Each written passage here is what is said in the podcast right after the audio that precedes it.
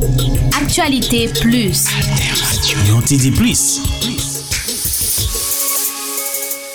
Bienvenue à Actualité Plus sur Alteradio 106.1 FM, alteradio.org, TuneIn Audio Now et d'autres plateformes. Coronavirus, l'OMS à nouveau sur la sellette. L'OMS, Organisation mondiale de la santé, critiquée dans le passé pour avoir surréagi ou été trop laxiste lors de grandes épidémies, joue-t-elle son avenir dans la bataille contre le coronavirus alors que certains l'accusent d'avoir tardé à alerter? Créée en 1948, l'Organisation mondiale de la santé, OMS, une des plus puissantes agences de l'ONU avec ses plus de 7000 employés dans le monde, recommande avec toute son expertise, mais reste tributaire de la volonté des États, ce qui ne l'empêche pas d'être régulièrement critiqué. Après la grippe H1N1 de 2009, qui fut moins meurtrière que redoutée, elle avait été accusée d'avoir surréagi sous la pression des laboratoires pharmaceutiques pour déclarer la pandémie qui avait provoqué la production massive de médicaments. On lui a ensuite reproché, au moment de la terrible épidémie d'Ebola en Afrique de l'Ouest 2013, de ne pas avoir mesuré l'ampleur de la crise dès le début. Une réforme plus tard, l'agence onusienne peut répondre plus rapidement et efficacement aux flambées épidémiques comme elle le fait actuellement en RDC, confrontée depuis 2018 à une épidémie d'Ebola. Comme en 2013, mais dans une moindre mesure, l'OMS est montrée du doigt pour avoir lancé l'alerte trop tard. Tardé à envoyer des experts sur place, tergiversé avant de qualifier la situation de pandémie et échoué à harmoniser la riposte internationale.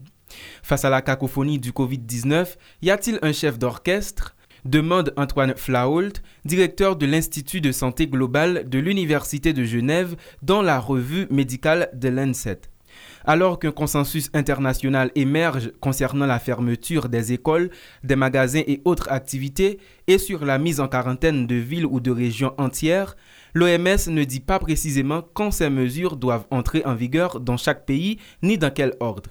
L'OMS reste étonnamment silencieuse sur toutes ces questions pragmatiques, observe M. Flault. En attendant, la pandémie s'accélère. Dans un entretien publié à la mi-mars par le magazine Fortune, l'envoyé spécial de l'OMS, David Nabarro, disait s'attendre à un milliard de cas en juin au rythme actuel.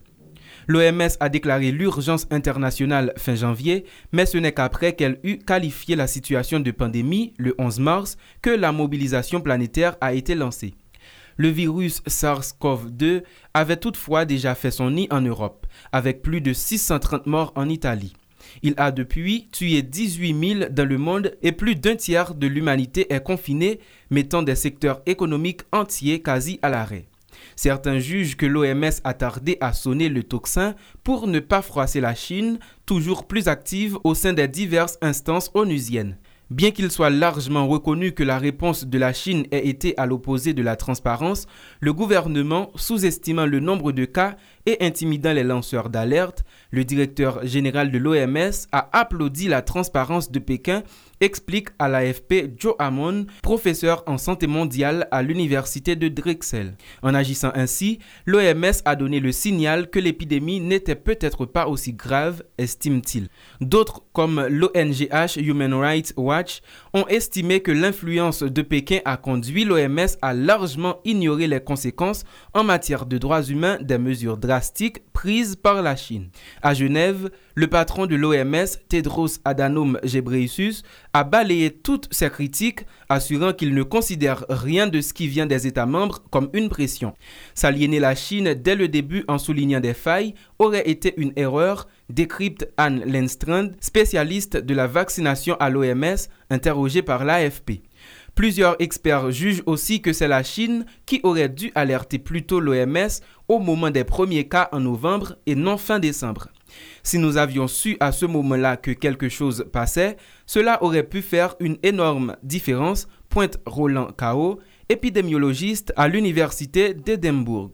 Mais surtout, l'OMS ne peut pas obliger les gouvernements à suivre ses recommandations car les gouvernements ne lui ont pas donné ce type d'autorité, note Sueri Moon, co-directrice du Centre de santé globale à l'Institut des hautes études internationales et du développement à Genève.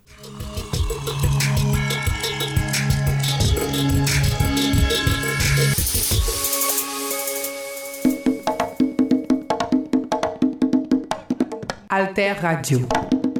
Une autre idée de la radio.